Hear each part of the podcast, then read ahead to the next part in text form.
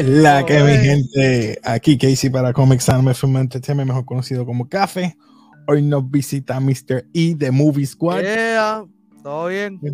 Todo bien, mi hermano, todo bien. Pues como ven, vamos a estar hablando hoy, ¿verdad? Una, hablando de Lightyear, una leve discusión en breve, sin tapujo. Esto es spoiler free, hoy vamos a hablar de todo. Hoy no hay nada de... Pero empezamos. ¿Qué tú pensaste de esta película? Tu pensar de la Pues mira, me gustó un montón. Obviamente algo completamente diferente a lo que ha hecho Pixar.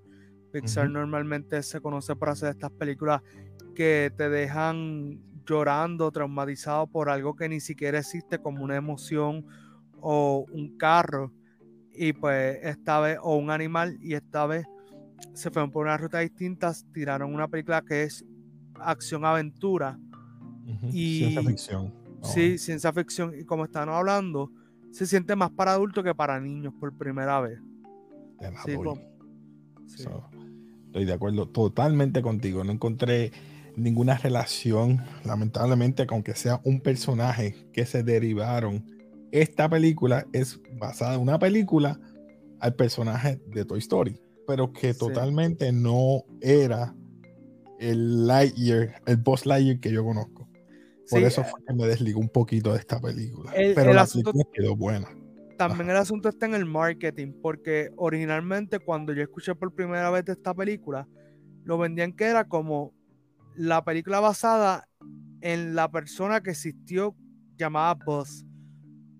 Pero entonces cuando realmente uno llega a la película, o ya más, lo que pasa es que yo la vi como dos semanas antes de que saliera y ya cuando estaban cerquita ahí a las dos semanas, estaban empezando a anunciarla diferente. Decían que esta era la película que Andy vio y que de ahí él decidió comprar el muñeco de Buzz Lightyear. Y es como que ese cambio mm. afectó bastante. Eh, pero aún así, no me molestó tanto la película porque me pude identificar con ella en muchos aspectos. Primero, eh, están hablando que es bien sci-fi yo me sentía que estaba viendo Star Wars en el universo de Toy Story. Y también la cuestión es que la película tiene una dinámica en cuanto a, al tiempo. A mí todo lo que tiene que ver con tiempo, excepto la película de Tenet, esa es la única película con, con el tema del tiempo que me saca un poco fuera de, de, de, de, mis cabales. Pero todas las demás películas que tienen que ver con tiempo es interesante.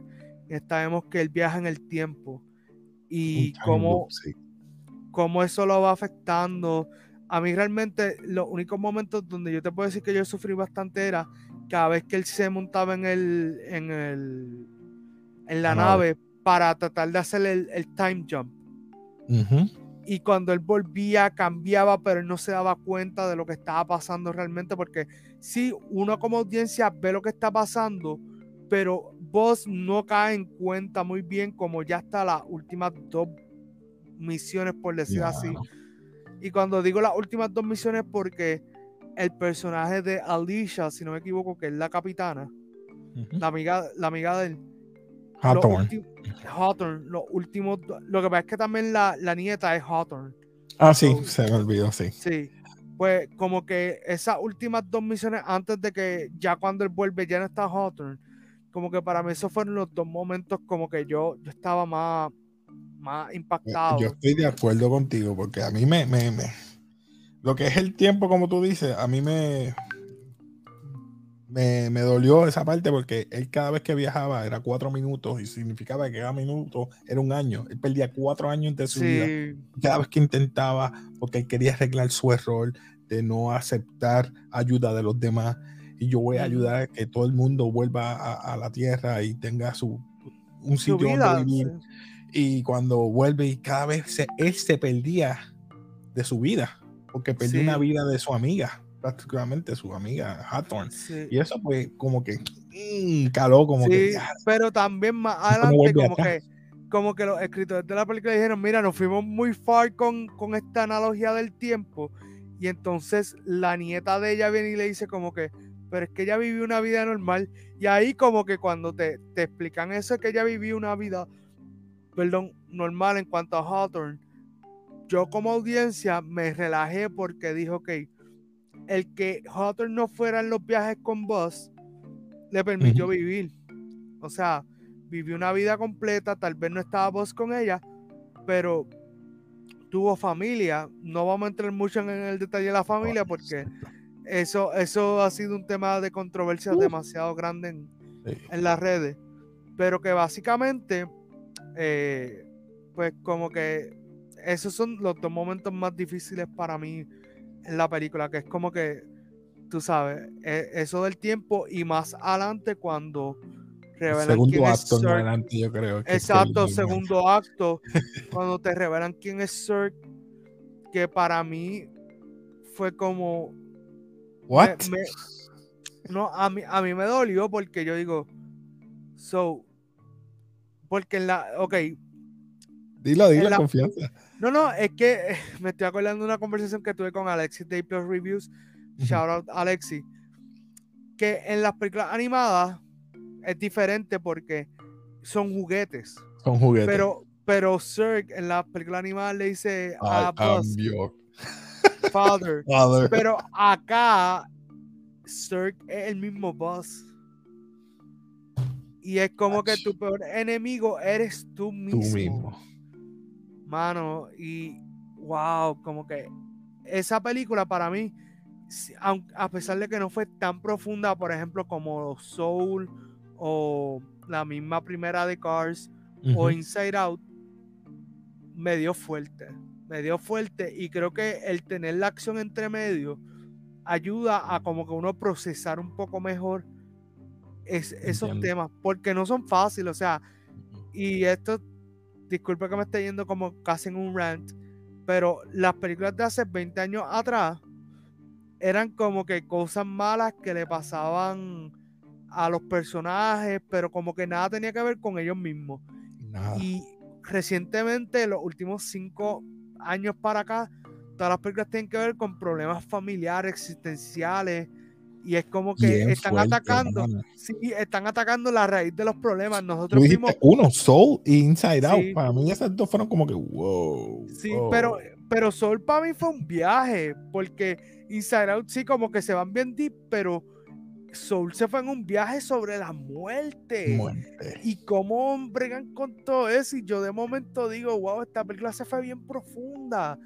Entonces, eh, pues volviendo como que a Lightyear, Lightyear dijeron, no nos vamos a ir fuerte en esa parte, pero nos vamos a ir con, con, la, con, con este mensaje y es sobre el tiempo, como uno lo utiliza, como a veces no lo utiliza para su bien. Y creo que es una película que más que los niños, los adultos van a conectar con ella. Yo estoy loco que la película llegue a Disney Plus porque ahí es donde realmente va a dar el palo. Además de que hemos tenido ya cuatro películas en Disney Plus.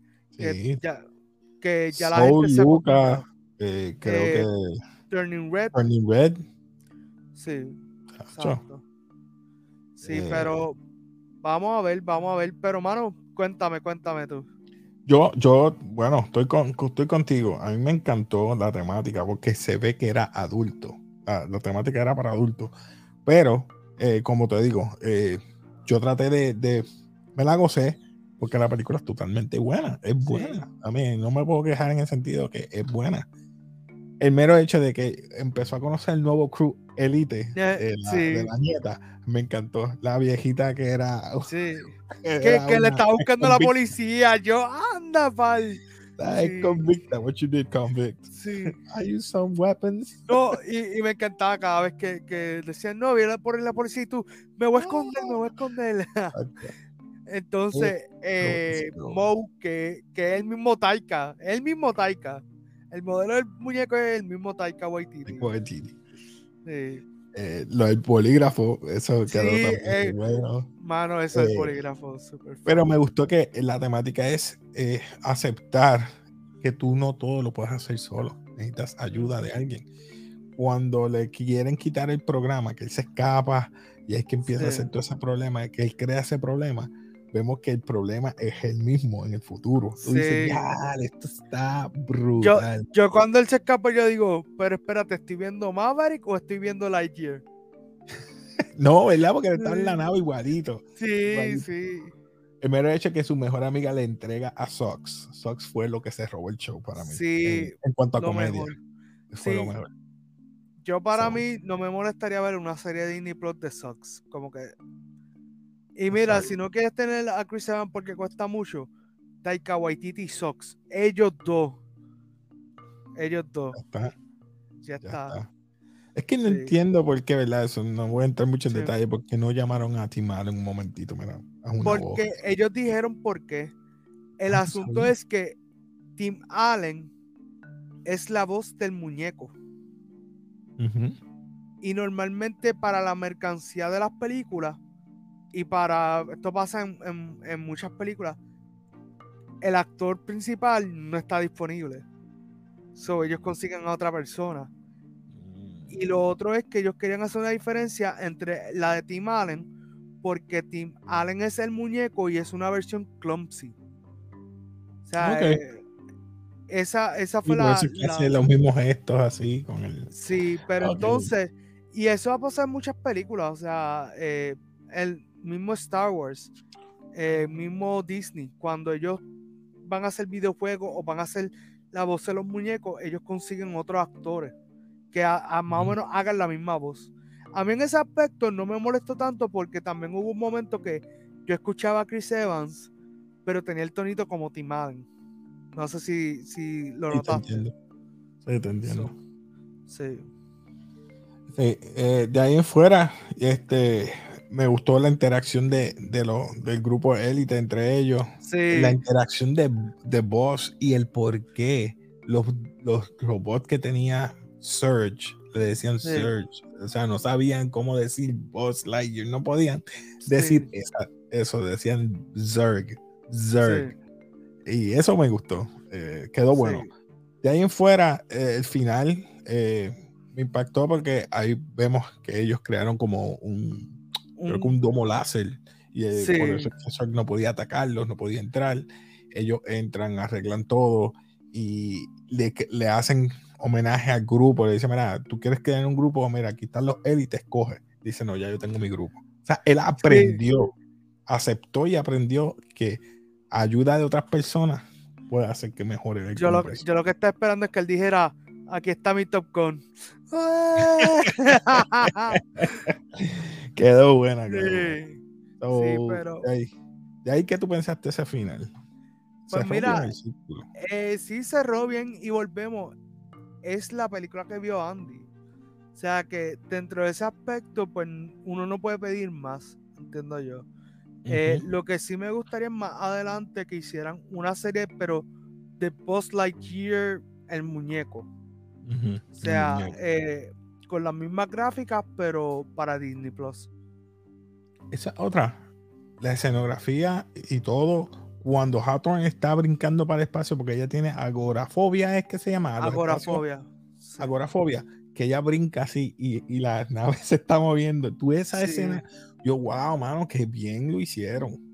sí, no, la, la, película costó 200 millones, o sea, es una de las películas más caras en cuanto a la animación. Sí, a uno le duele y uno no, no metió los chavos ahí. Eh, bueno, sí, no, sí, no. Pero el asunto es ese, como que es impresionante. A mí me gustó el, uso de los colores. O sea, eh, también que volvemos, yo me sentía que yo estaba viendo una película de Star Wars. Porque cuando ellos llegan a, cómo está el planeta después de los 60 años que pues estuvo viajando, yo decía, pero esto es Dagobah. Ya mismo salí yo por ahí en una esquinita. Sí. Eso es verdad. Pero, mano. el sub del anaranjado. se parece. Hay cosas que, como tú dices, Star Wars. Y el, el fuel, eso también lo utilizan en Star Wars. Está brutal.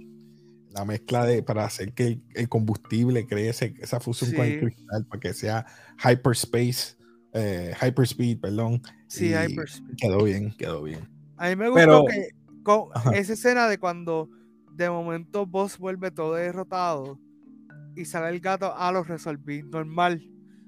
Y, ¿Cuánto tiempo te tomó? Como ochenta y pico de años, un montón de tiempo, y yo como que, wow. Ah, esa parte que le iban a quitar el gato, eh, ahí fue que. Sí. Ah, quítame lo que sea, pero no me quites el gato. Exacto, sí. La película está demasiado, sí. Quedó buena. De ahí en fuera, algo más que tú quieras añadir de esta película, yo creo que. Mano, la música que Michael Giacchino, pues, se, se votó aquí otra vez, tenía sus hints de Captain America Civil War, porque, pues, Giacchino trabajó en esa película y pues es Chris Evans, so es conveniente tenerle ese estilito así de Captain America. Sí, sí, so, más allá de eso, no entiendo que ya, ya hablé todo lo que iba a hablar. Sí. de ahí en fuera yo creo que no hay más nada que decir de esta película, mi gente. Eh, lo único que puedo decir que es para mí es para adultos. Esta película les va a encantar. Ciencia ficción. Eh, eh, tiene drama, un poquito de comedia, eh, las partes de como Sox y el grupo de Hathorne. Eh, pues, esas son las partes que te va a gustar. So, de ahí en fuera, mi gente, yo creo que nada, no hay nada más que decir. Mr. E, nuevamente, gracias por estar aquí, acompañándome en estos revoluciones que hago de momento. ¿Dónde te pueden conseguir? En pues YouTube, Spotify, eh, Squad Podcast en YouTube y Spotify, a Squad PR, perdón, Squad en Facebook y a Squad PR en Instagram y Twitter. Gente. Pues nada, mi, gente, yo creo que no hay más nada más que decir. Eh, ¿quieres, ¿Quieres graduar esta película? ¿Qué tú la graduarías? Porque como aquí en Café lo hacemos diferente. tenemos basura, mediocre, no reconocimiento, memorable y legendario. ¿Qué tú le das? Le doy el not. El not. Yo también estoy igual que tú, le doy un not. La película no me puedo quejar porque te dije que me hizo reír, llorar. Sí. Está buena. O sea, hay cosas, temas que no lo vamos a mencionar aquí, que no es parte de, por eso digo que esta película es más bien para adultos que para niños. Pero nada, nada, mi gente, nos despedimos de café. Gracias, Mr. E, por estar aquí, Movie Squad. Ya ustedes saben, suscríbete, darle like al canal, igual a Movie Squad allá, ¿está bien? Y nos despedimos como siempre. Peace.